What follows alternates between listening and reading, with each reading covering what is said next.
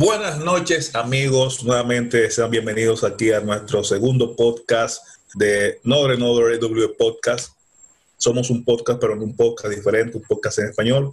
Eh, hoy nos encontramos nuevamente junto a nuestro coamigo y coestelar de este podcast, Shelin Ortiz, donde hablaremos mayormente en el capítulo de hoy de las noticias más interesantes y recientes relacionadas a AWS y una que otra de, nubes en general. Shelin, ¿cómo estás, hermano? Todo bien, todo bien. Qué bueno, man, qué bueno. Eh, ¿Quieres comenzar con tus noticias? Sí, sí, déjame ver. Aquí tengo una bien interesante y la primera que tengo es que ahora AWS está introduciendo servicios de consulting offers, ofertas de consultoría. Eh, ¿Qué quiere decir eso? Ya AWS te daba la opción de que si tú eres, por ejemplo, un profesional certificado del área, tú puedes vender tus servicios en AWS pero esto se especializa más, este nuevo servicio ofrecido, se especializa más en empresas eh, especialistas, empresas que se especializan en servicios bien puntuales.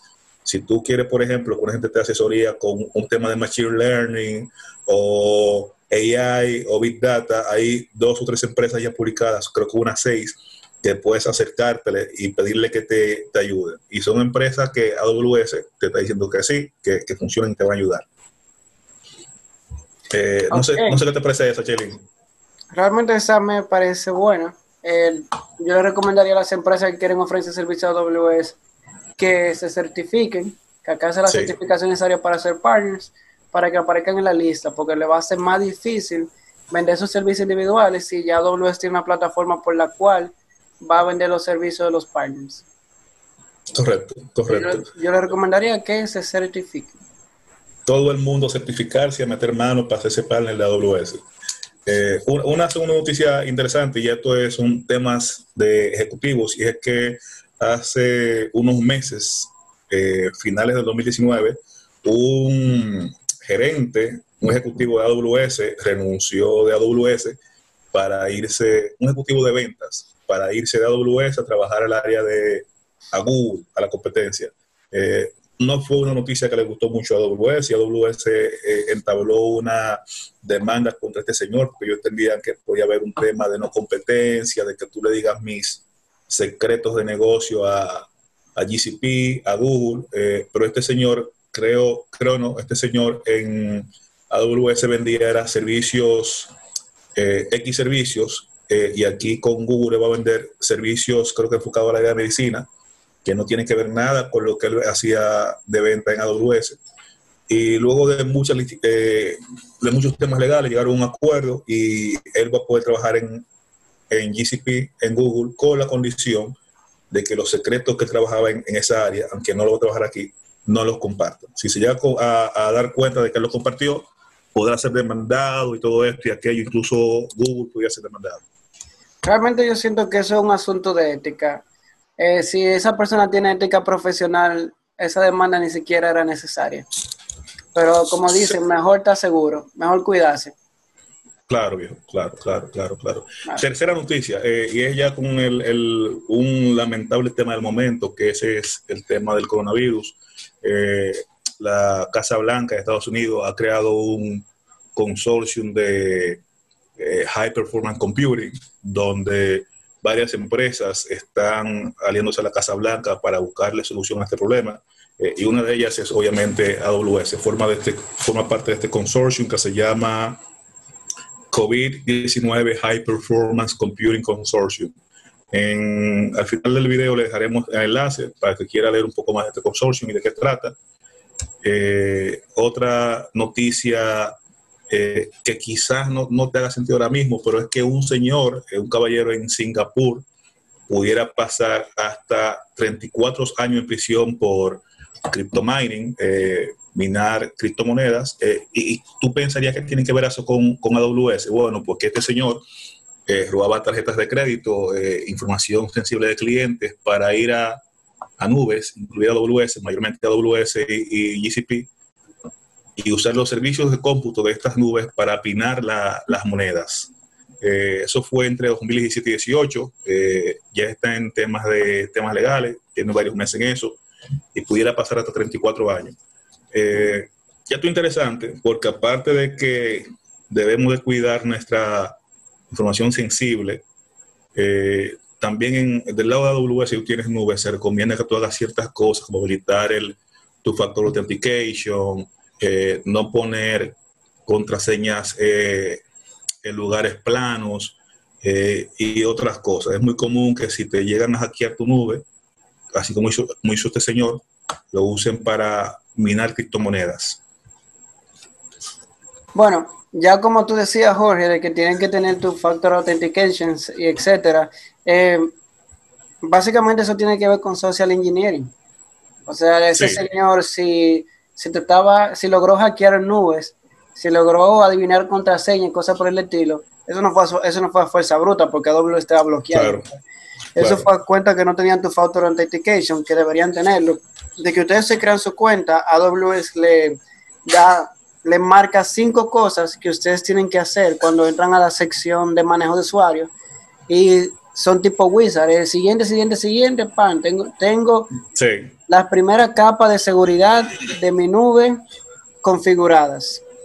Entonces, cualquiera que sea nuevo en AWS debería de configurar esas cinco opciones y seguir políticas de seguridad generales, como no poner la misma contraseña en todos lados, como tú dijiste, no guardar en texto plano, e incluso cosas simples como no poner datos obvios, como qué sé yo, eh, la placa del vehículo, el nombre de mi hija, el, nombre de mi mamá.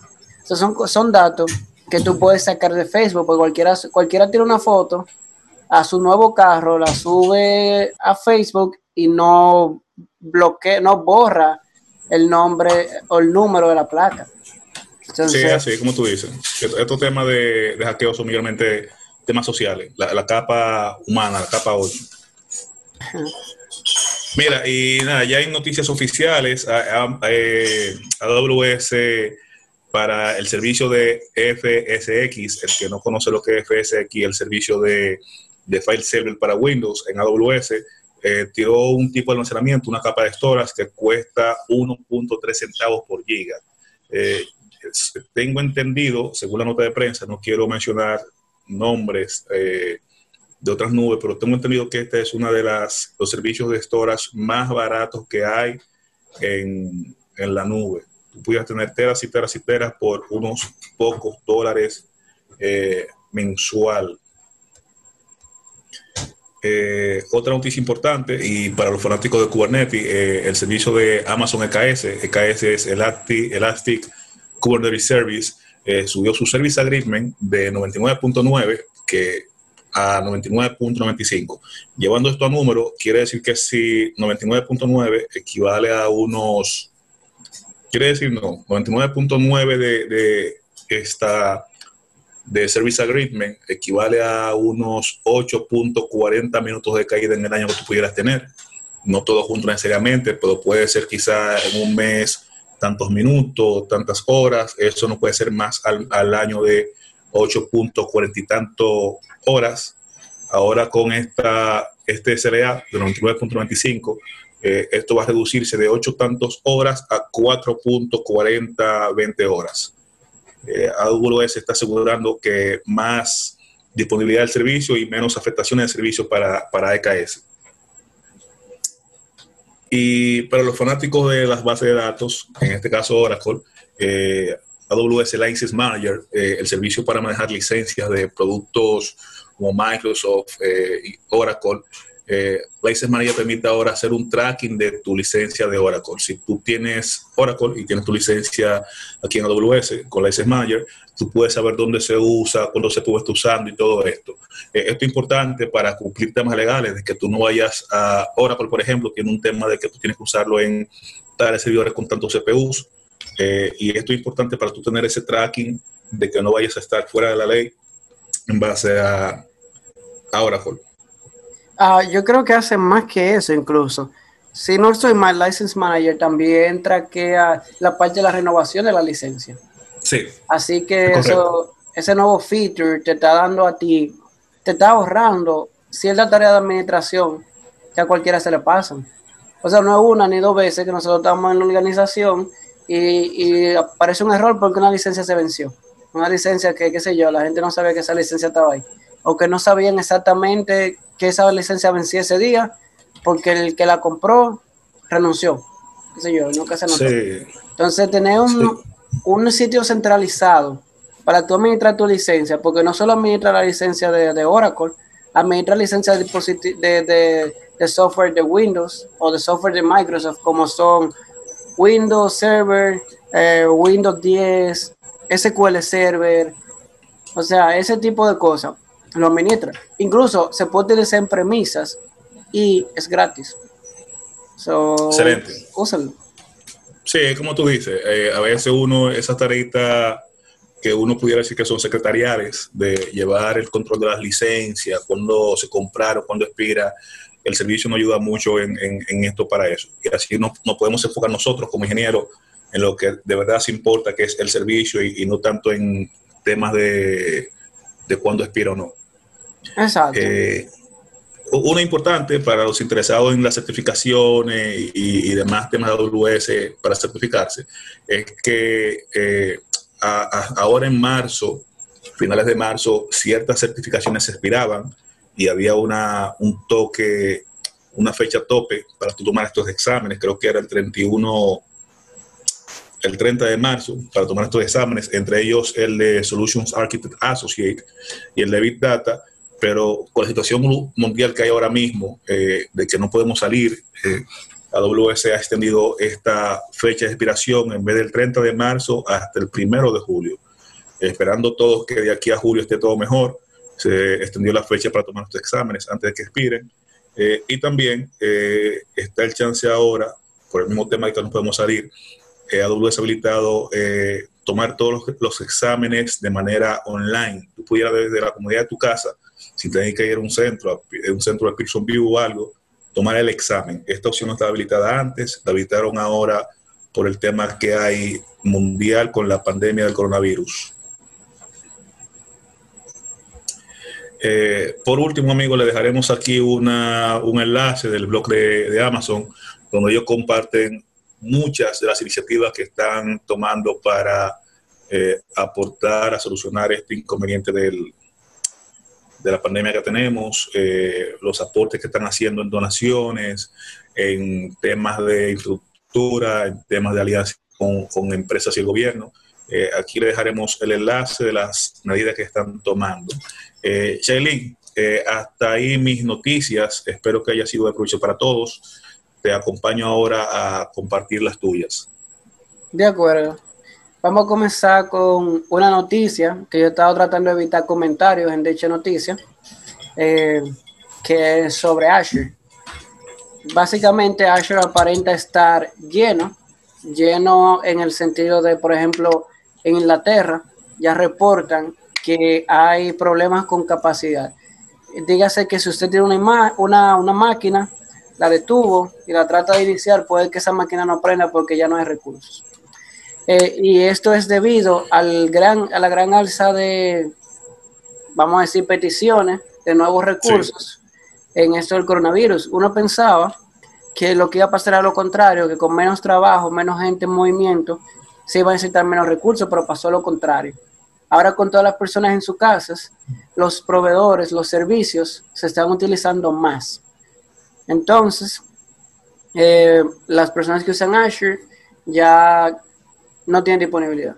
Eso como es, grave porque generalmente uno tiene la, idea de que la, nube eh, es infinita en recursos y, así es que uno se le, se le vende, que tú pudieras crear tantos recursos de cómputo, de storage, eh, tú quisieras. Eh, es una gran sorpresa que esto a, a un competidor de nube con un mercado tan representativo le pase esto que se quede sin recursos. Yo entiendo que es porque fue de repente. Porque ellos no se esperaban ese aumento de carga. Yo seguro tenían, manejaban la compra en base a promedios. Eh, pero nada, entonces ahora con este incremento repentino. Y otro problema es, no es tanto el incremento repentino, es dónde conseguir esa capacidad extra. Ahora que muchas manufactureras tampoco están laborando. Es cierto. El mayor problema que yo veo con esto que le pasó a Azure es que lo que más están afectados son sus servicios serverless. Eh, nosotros que abogamos por serverless y que le recomendamos eso a las personas, puede que la próxima vez que yo vaya donde un cliente o a dar una consultoría o un entrenamiento, me diga, y yo recomiende serverless, me van a decir, ah, pero mira lo que pasó hace dos meses, las funciones no se ejecutaban, eh, no se lanzaban los web apps, los requests estaban fallando, porque es que como no hay una manera en Azure de reservar capacidad para cosas serverless, digamos, yo no puedo reservar X, X número de instancias, X número de llamadas de funciones para yo tener disponible. Entonces, cada vez que yo puedo ejecutar una función, eso sube una instancia nueva, eh, que es cómo funciona el modelo. Entonces, tus servicios serverless son los más afectados ahora mismo. El que tiene capacidad reservada en equipos tradicionales, máquinas, eh, eh, servicio de manejo de base de datos, ese tipo de cosas, esa gente están bien. El problema son los requisitos nuevos. Eh, Mira, qué lamentable. Esperamos que los amigos de, Azure puedan resolver eso. Eh, es una mala noticia que nos a todos los apasionados de la nube nos afecta porque ya el que viene entrando y no sabe mucho de nube pensaría que pasen todas las nubes. Entonces, ojalá lo resuelvan rápido para que sigan adelante. Incluso una extensión de la noticia es que GCP está teniendo el mismo problema de impacto, solo que contrario. En GCP los servicios serverless son los que están funcionando. Los servicios tradicionales no están funcionando.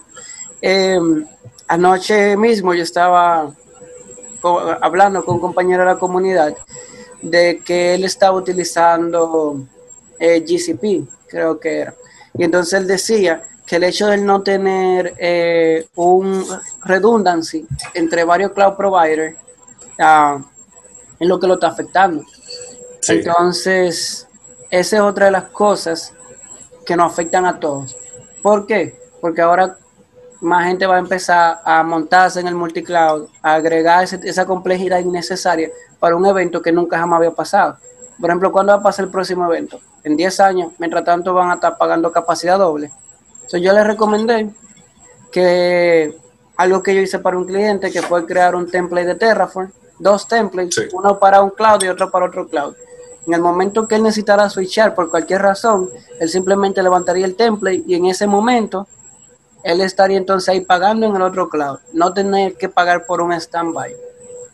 Sí, correcto, correcto. Es como tú dices, lamentable, porque son, son estos temas de ahora no pasan frecuentemente, pudieran pasar años, quizás hasta décadas, décadas para que pase algo similar. Y, nada, ojalá no todo el mundo se ponga a querer montarse ahora en, multicloud. No que multicloud sea, sea malo, pero agrega una, una complejidad. Exacto, una complejidad que no es necesaria para todos, porque si ustedes tienen casos válidos, háganlo. Pero si su caso es que durante la época del coronavirus se me cayó uh, este cloud, entonces, a mí, fue, si, si vamos para atrás, ¿En qué año se fundó AWS? 2000, 2006, ¿no fue? 2000, algo así. Mira, hace un rato mencionamos los SLA de AWS, y yo te digo AWS, pero puede ser cualquier nube. Eh, en teoría, hay SLAs que te indican que en un año tú pudieras tener tantos minutos, horas de caída. Eh, los sistemas no son perfectos, o sea, uno, uno debe tener buenas prácticas para tener redundancia, alta disponibilidad, pero en un momento puede haber una falla. Entonces, hay que ser tolerantes, entender eso, esos temas y darle su chance, en este caso, a GCP y, a Azure. Sí, yo siento que, que sí.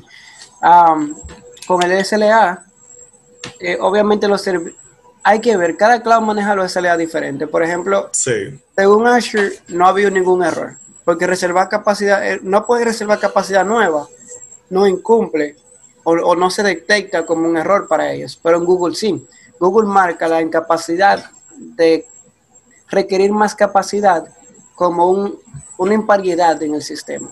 Entonces Google podría tener que estar haciendo devoluciones ahora mismo ah, por los SLA, o no ahora mismo, si digamos para el próximo mes. Sí, a fin de mes. En Azure hay que ver, si empiezan a fallar los servicios actuales, eh, van a tener también que empezar a devolver. Más o menos esa es la primera noticia. Es un poco larga, sí, pero es lo que tenemos hoy. La segunda noticia también tiene que ver con Azure. Esta noticia yo la estoy trayendo eh, porque alguien me compartió un artículo o, o una imagen de una presentación sobre Azure. En esa presentación, la persona que estaba eh, redundantemente presentando tenía un slide donde decía eh, Azure cinco veces más barato tu SQL Server o tu servicio de SQL Server y Microsoft que en el, en el mayor cloud provider. Siempre que un cloud habla de el mayor cloud provider, están hablando de AWS. Igual que cinco veces mucho. cinco veces mucho. Igual que cada vez que AWS dice el segundo competidor o el segundo todos sabemos que es Microsoft. Ellos deberían ya dejar de estar poniendo eso. Pero está bien. Eh, la noticia es que ese reporte que esa persona citó, seguro fuera de su conocimiento, fue auditado por AWS. AWS vio el reporte que Microsoft lanzó y dijo, espérate, esto no es así. E hicieron, el, reconstruyeron el reporte, lo hicieron, y en el reporte AWS salió que en realidad AWS es dos veces más barato que Azure para correr SQL Server. Y ustedes dirán, bueno, eso es solo otro provider diciendo, yo no voy a, yo no voy a aceptar que yo soy el peor. Pero el punto es que AWS fue más allá y escribieron todo un artículo detallando dónde fueron los errores, dónde se truquearon las métricas, cómo debió haber sido. E incluso agregaron un post a un white paper que le dice a las personas cómo ellos pueden hacer la prueba ellos mismos con software que no le pertenece a ninguno, que son estándares de la industria. Lo que pasó aquí es que Azure le pagó a una firma para que hiciera el benchmarking. Entonces, los reportes pagados usualmente no son confiables. Sí. O sea, tú le estás pagando a una empresa para que te haga el reporte, ellos no van a salir a decir que tu competidor es el mejor. Aunque yo creo que hay que tener ética, pero hay que aceptar las cosas como son. El punto es, y el key, el, el factor key de ese benchmark y por qué estaba erróneo, era que en Azure hicieron optimizaciones para que SQL Server corriera mejor que cuando fueron a AWS no hicieron. Optimizaron, optimizaron la base de datos, optimizaron la instancia, optimizaron aquí y allá. En AWS nada más fueron y cogieron una instancia que tuviera la misma cantidad de recursos, midieron y dijeron, ah, pero aquí me responde cinco veces más rápido que aquí y se supone que tiene los mismos recursos. Tienen los mismos recursos, es cierto, pero no se utilizaron la práctica de, estándar, de no de estandarización, las prácticas de optimización en ambos. No, no sé por qué, pero me acordé, me acordé de repente cuando tú vas a un fast food, que tú ves la, la, hamburguesa, triple carne, bien grande y todo eso, y tú la pides y se le chiquitica. Entonces, eso fue lo que hizo, lo que hizo Azure, que truquearon esta, la nube para que sea mejor a mi favor, pero en realidad era, era otra cosa. Exacto. Eh, no vamos a decir que fueron ellos, bueno, su firma, ellos debieron haber auditado, pero si los otros días a la NASA se le olvidó calcular el precio de Legres, no podemos matar a Microsoft porque se le olvidara revisar lo que la firma estaba entregándole. Vamos a dar un chance, ¿verdad? Científicos de la NASA fallaron, ¿qué serán, ¿qué serán ellos? ¿Qué serán ellos? El artículo se llama Fact Checking Giga OMS, Microsoft Sponsored Benchmark Claims. Baten el link y ahí van a poder ver todo lo que se le está diciendo. La siguiente noticia es, esta es bien cercana a la comunidad donde Jorge y yo venimos, que es la comunidad del open source.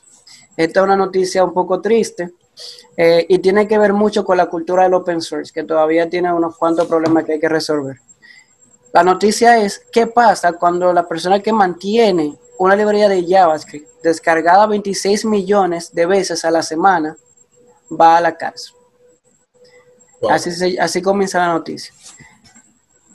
Lo que, yo, lo que yo quiero enfocar no es que la persona vaya a la cárcel o no.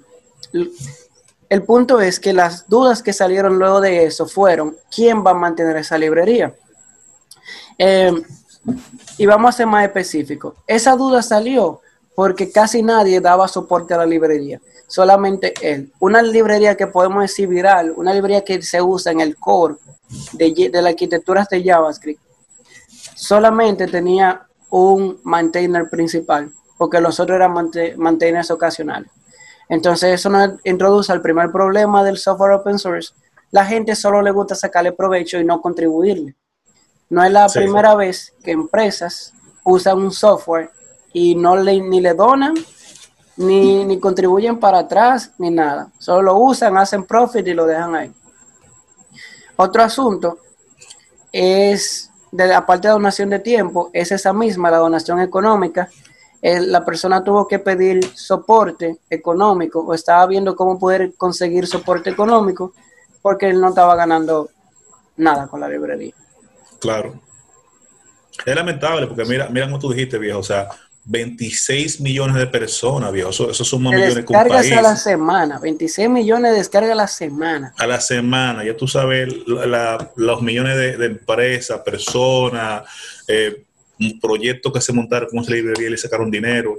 Eh, y es lamentable que este tipo, viejo, que está dedicando su tiempo, su vida, su ingenio a esta librería, eh, no aparezca quizá otra persona que se sume a ayudarlo a, mantenerla, a desarrollarla, quizá una donación de 5, 10, 15, 20 dólares para sus temas legales de, juicio. Eh, ampliando un poquito la noticia, Chelín, como tú me comentabas ahorita, eh, este señor tuvo un accidente en una motocicleta donde eh, atropelló dos personas y una falleció, fue un accidente. Entonces, lamentable que él vaya a pasar varios meses en prisión y que nadie pueda ayudarlo a pagar esos gastos o quizá a cubrirlo, a llevar la librería en lo que él está en prisión. Sí, eh, Guijo entró y habló de esto. Guijo recomendó, no específicamente de esto, sino recomendaciones generales, que es que las personas que tengan librerías o software open source, que las saquen de sus cuentas y las pongan en, organizaciones para que puedan agregar manteners secundarios en caso de que esto falle. Pero ahí volvemos acá al mismo problema de que si solo soy yo que lo estoy manteniendo y hay 100 gente que de una vez al mes, una vez cada cinco meses, hacen un commit. A mí no estoy diciendo que ese sea el caso específico, pero el caso de la mayoría de los proyectos. Eh, ¿A quién yo voy a poner de mantener secundario? O sea, yo exhorto a todo el que esté viendo este podcast que se tome su tiempo, una librería que le guste. Eh, puede ser una librería lo más simple posible, una librería, qué sé yo, que cambie el color de la consola, lo que sea vea la estructura, se lea cómo contribuir y coja uno de esos issues que están ahí. O que le done un café, le done un dólar, dos dólares. Ustedes no van a saber lo contento que esa gente se van a poner. La siguiente noticia, eh, esta es otra de Microsoft, ya, no es Azure, pero esta nos, nos afecta, bueno, afecta a todo el que usa Windows en estos tiempos de crisis. Eh, hay un nuevo bug en Windows 10 que afecta el Internet. Básicamente eso hace que Outlook, Office 365 y Teams no puedan conectarse a Internet en el nuevo update de Windows. Entonces traten de como te puedan evitar actualizar. es difícil, pero traten de no actualizar. y es, grave, esa noticia es grave porque en estos días que estamos todos en casa, recluidos por cuarentena mundialmente, eh, el usuario de Windows va a usar eh, bien fuerte Teams, como tú acabas de decir, Outlook. Y Office 365. Y, Office 365 son los que lo va a usar ahora y que es lamentable que se afecte justo ahora en este tiempo que, se está usando más. Exactamente, algo bien lamentable. Ellos están trabajando lo más rápido que pueden para sacar el fix. Mientras tanto, traten de no actualizar hasta que salga ese fix. Es difícil no actualizar en Windows, pero traten de no actualizar. Eh, no apague la máquina, no apague la máquina. Eh, o use las versiones en línea. Use las versiones en línea tanto como pueda. Teams en línea, Office 365 en línea, eh, Outlook en línea. Trate de usarlos en línea. Entonces, entonces, la otra noticia, ya vamos a pasar a las noticias más oficiales ya de AWS y de What's New. Entonces, en una de las noticias tenemos que AdMesh agrega soporte para servicios que estén lanzados en múltiples cuentas, en una especie de, de share mesh.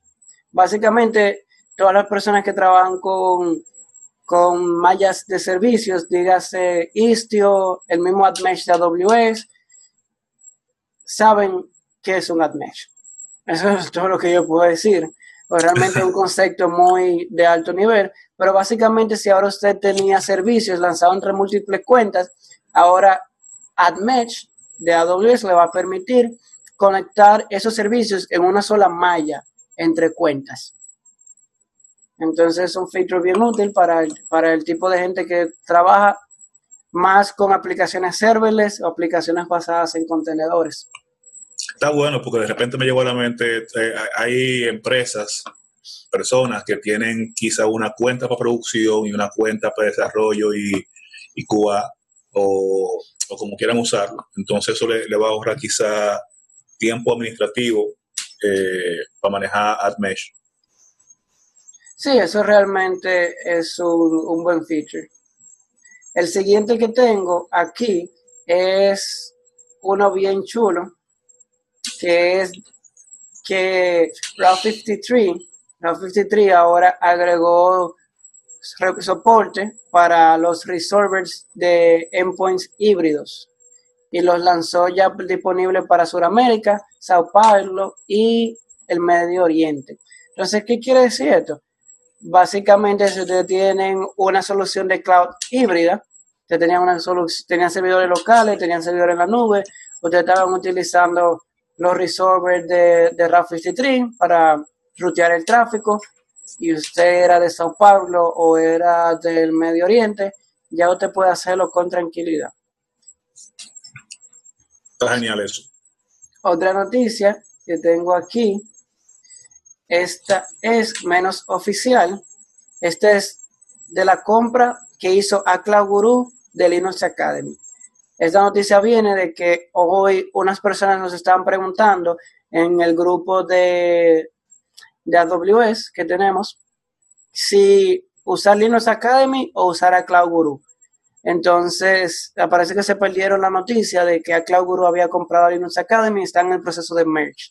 Lo recomendable sería que usted adquiera una membresía de Aclaguru ahora, antes de que el precio suba de nuevo.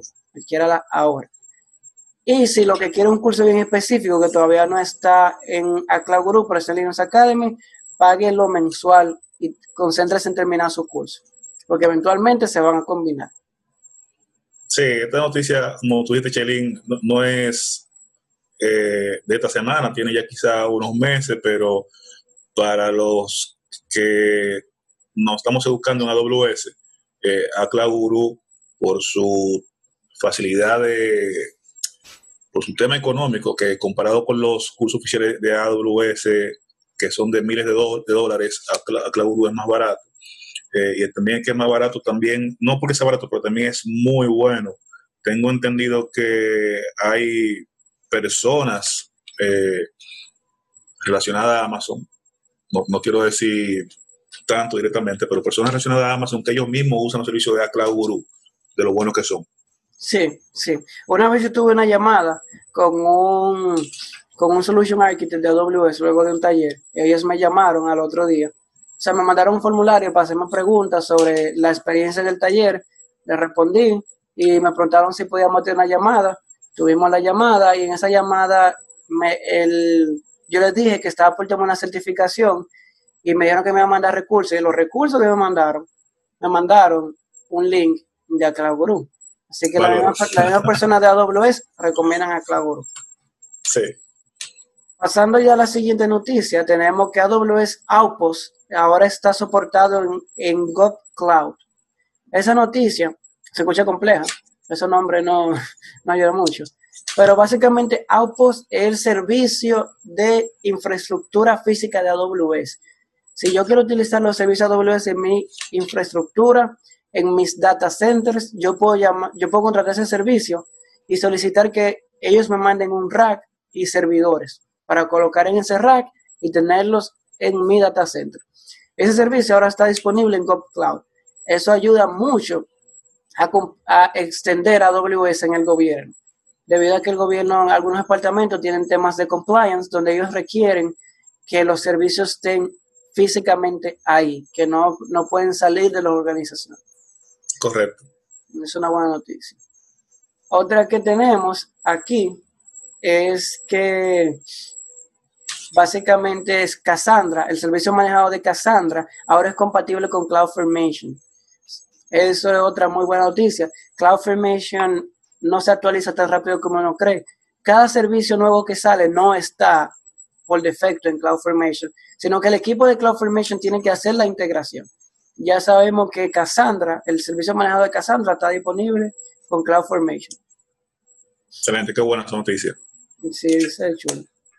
Eh, otra cosa, esta es de, de los cursos de AWS. Ellos actualizaron los cursos para DevOps. O sea, si usted es un DevOps, está buscando aprender más de AWS, o ya es un DevOps de AWS y quiere reforzar conocimiento, ellos acaban de actualizar los cursos.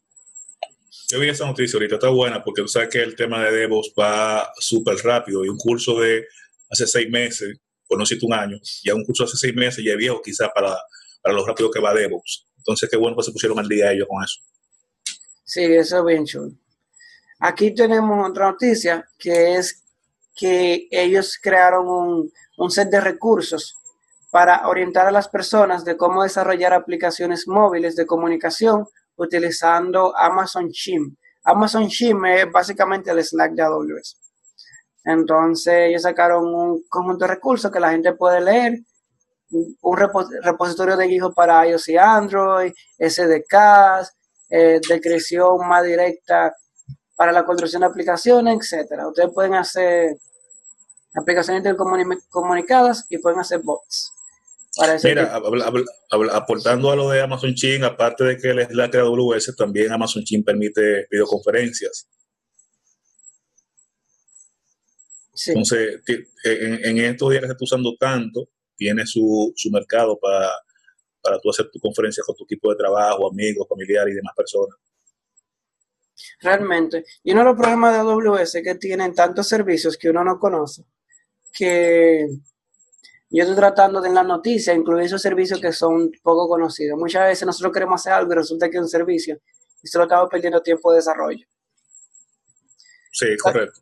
Una que me gusta mucho personalmente, muy reciente de hecho, esta noticia salió hace cuatro días, y es que Amazon Kinesis Data Stream ahora soportan un escalamiento de hasta 10 gigabytes por segundo con una sola llamada de la API. Eso es un avance grandísimo. Para la gente que desarrolla aplicaciones de streaming, aplicaciones real time, Kinesis es uno de los servicios que más me gusta. Entonces, que esta actualización llegara a ese servicio es súper chulo. O sea, estamos hablando de 10 GB por segundo en un stream. Eso está excelente. Volando bajito, como dicen. Sí, volando bajito. bueno, la otra es la de RDS para MySQL y MariaDB incrementaron el máximo size de storage en las instancias R5. Eso es excelente. Anteriormente, esas instancias soportaban 16 terabytes. Eso era en RDS, MySQL, MariaDB, 16 terabytes. Eso era.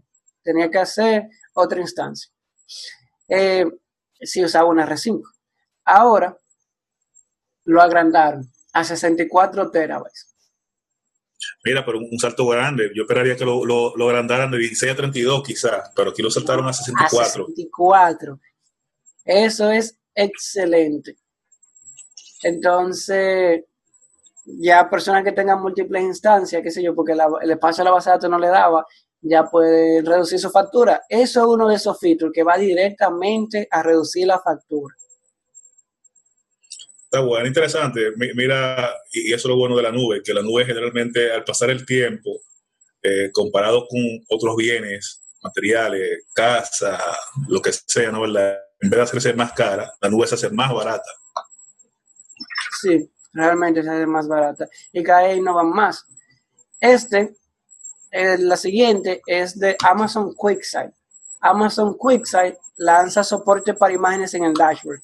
Para los que no saben, Amazon QuickSight es el servicio de BI de Amazon, comparable a Power BI, que es el de Microsoft. Entonces agregaron para soporte para incluir imágenes en el dashboard y más. Ellos dicen y más porque hay otras cosas que se pueden agregar. Buenísimo. Sí, eso es bien chulo. Y ya la última noticia que yo tengo es que las aplicaciones que utilizan SNS para, para mandar SMS ahora pueden hostearse en GovCloud. O sea, otra, otro buen avance GovCloud. Yo he visto que recientemente ellos han estado poniéndole más dedicación a GovCloud. y eso es un tema complejo por las regulaciones que tienen que cumplir. Uno piensa que features básicos estarían ahí, pero no. Tienen, tienen que ser compliance con las leyes de múltiples gobiernos. Entonces, mover feature ahí es más un trabajo legal que, que un trabajo de ingeniería. Sí. Está bueno porque el, gobierno, cualquier empresa quiere tener el gobierno como, como cliente y se entiende que ellos también quieren habilitar la mayor cantidad de servicios posible para este posible cliente, para gobiernos. Exacto. Y ya esas serían todas las noticias. Lo que sigue es un segmento especial que tenemos, que decidimos hacer preguntas. O sea, decidimos lanzar un formulario para que la gente hiciera preguntas, que nosotros le respondiéramos sobre nubes en general. Entonces, la primera pregunta fue una persona de Santo Domingo, no vamos a decir su nombre, y él dice que él pregunta sobre la ruta de aprendizaje. Deseo iniciarme como DevOps soy sysadmin, ¿por dónde inicio? Esa viene siendo la primera pregunta. Y la segunda pregunta es, ¿qué alcance tiene el mercado de AWS República Dominicana, tanto local como remoto? Mira, eh, la, la de Demo está interesante. Yo, al igual que esta persona, yo soy sysadmin y me encuentro quizá en, un camino a, desarrollar temas de DevOps. Eh, yo como sysadmin y la mayoría de los que somos sysadmin quizá tenemos la habilidad de que no programamos, eh, sí programamos quizá para fines de scripting eh, en Python en Bash, pero ya otro lenguaje más, más usado, si tú quizás quieres bregar con, con Node.js o con Ruby, eh, Core, no tenemos quizás esa, esa, fuerza. Yo creo que un punto a desarrollar el tema de de programación, no es que seas un experto, pero sí que entiendas cómo trabaja el código, qué hace, para qué se usa, eh, y a partir del código entonces aprender cómo deployarlo. Eh, y para deployarlo hay un montón de herramientas. Tú puedes usar herramientas de, CI, CD, eh, herramientas para, automatización, y ahí ya tú eliges qué herramienta usar para eso. Esas son herramientas a aprender. Sí, realmente. También le podemos dar un enlace aquí abajo de unos paths que hay de, si tú quieres incursionar DevOps, eh, no asumen que tú vienes de sysadmin ni nada, ni de programación, asumen que tú estás de cero. Entonces ya la, herramienta que tú conozcas te la puedes saltar. La pregunta siguiente es la del mercado. ¿Qué, ¿Qué, alcance tiene el mercado AWS en República Dominicana? Bueno, básicamente el mercado AWS en República Dominicana es un mercado que está emergiendo, que está comenzando ahora hay varias empresas, sí, que tienen años en AWS, pero no son tantas como las que están en Azure. El mercado de República Dominicana es un mercado dominado totalmente por Microsoft. También hace la, la segunda pregunta, son dos preguntas en una, de qué pasa con el mercado remoto de AWS. Y ahí es donde viene el caso contrario. Los clientes de fuera usualmente están en AWS. Cuando trabajas remoto, usualmente es en AWS. Rara vez tú trabajas remoto para Azure por varios temas. Primero, en el mundo exterior, vamos a decir así, en el mundo exterior, allá afuera, en los países, se utiliza más AWS que Azure. Eh, cualquier persona que esté viendo este podcast, que podría decir, ah, pero hay un reguero de empresas que usan Azure. Sí, hay un reguero de empresas que usan Azure. Pero aún si vemos las estadísticas, si vemos a Gartner, si vemos eh, incluso cualquier blog, te dan las estadísticas y te dicen, mira, AWS es el más utilizado aún, Azure el segundo competidor. Eh, otro asunto, aparte de eso, de la popularidad de AWS fuera, es que Azure ya tiene demasiados partners. Microsoft tiene demasiados partners. Si tú vas a entrar a un mercado a un mercado internacional tú vas a competir, tú no quieres entrar a un mercado donde sea tú contra un millón de gente. Tú quieres entrar a un mercado donde sea tú contra mil. Donde los pedazos del pastel sean más parejos. Y donde te van a tomar más en cuenta a ti como individuo que a competir contra empresas multinacionales que se dedican solamente a eso. O sea, el mundo remoto en el cloud es AWS. Es correcto. aportando al, tema local, eh, y, con mucho respeto a los amigos de Microsoft y de, de Azure y demás colegas que lo usen, eh, con, con Azure pasa lo siguiente también, que ya cualquier cliente que use Office 365, que son mucha gente, ya lo suelen considerar a, veces como clientes de Azure. Eh, pero a veces, en muchos de los casos, es un cliente que ni sabe cuál es el, portal de administración de Azure. Eh, entonces, eso pasa también. También, ya por experiencia personal con otras personas del área, eh, yo he sentido que en lo que va de año y finales, finales de 2019 y lo que va de año, conozco ya varias empresas que planean montarse en AWS, eh, conozco ya varios partners que se quieren hacer partner de una nube y van a ser partner de AWS en vez de Azure, porque ya como Jaylin decía, Azure ya está un poco sobrecargada local, entonces varias gente se va a montar en, AWS. Y, y, sí, yo creo que AWS va quizá un poco eh, comenzando aquí local, fuera, fuera ese líder. Aquí local quizá va comenzando, pero creo que va con muy, muy buen pie y sí enfocado de verdad a nube, que va a ser infraestructura como servicio y plataforma y, funciones, y, no quizá nada más de que tengo un productico y que, que se lo use la gente y ya tengo gente en la nube por un, solo producto. Sí, a mí nunca me ha gustado ese tema de decir que porque alguien usa un producto específico que estaba fuera de la nube, desde el comienzo estuvo fuera de la nube, y luego lo integraron y que ya están en la nube. O sea, eso es como que Google mañana venga y diga, todo el que usa Google está en Google Cloud. O sea, no. El que usa, Gmail. Todo el que usa Gmail tiene Google Cloud. No, o sea, tú no. claro, bien. Eso, o sea, eso no es competencia justa. Mañana Amazon podría decir, todo el que usa Amazon.com está utilizando AWS. Y claro. o sea, esa, esa, ese tipo de competencia para mí no tiene sentido. Ahora, si tú me dices que X cantidad de personas están levantando máquinas virtuales en el cloud, es un número que yo te acepto. Es un número que yo te acepto completamente. Sí, sí. Sí. Pero nada, por hoy eso sería todo. De mi parte, no sé si tú quieres incluir algo más, Jorge. Muchas gracias a los amigos que están viendo esto en YouTube que ya fue subido. Eh, vamos recién comenzando, pero con mucho ánimo. Más adelante le traemos más noticias, tendremos más invitados. Eh, voy a tomarme el permiso de Shailin para anunciar de que prontamente tendremos otro. Hace, la semana pasada tuvimos un invitado de Azure, posiblemente vamos a tener uno de, de GCP, de Google. Tendremos también personas invitadas que usan AWS en su empresa y nos, nos van a decir gente local te va a decir cómo usa AWS su empresa, qué beneficios le está sacando y, más sorpresas, muchas sorpresas más vienen de camino. Pues nada, muchas gracias a todos.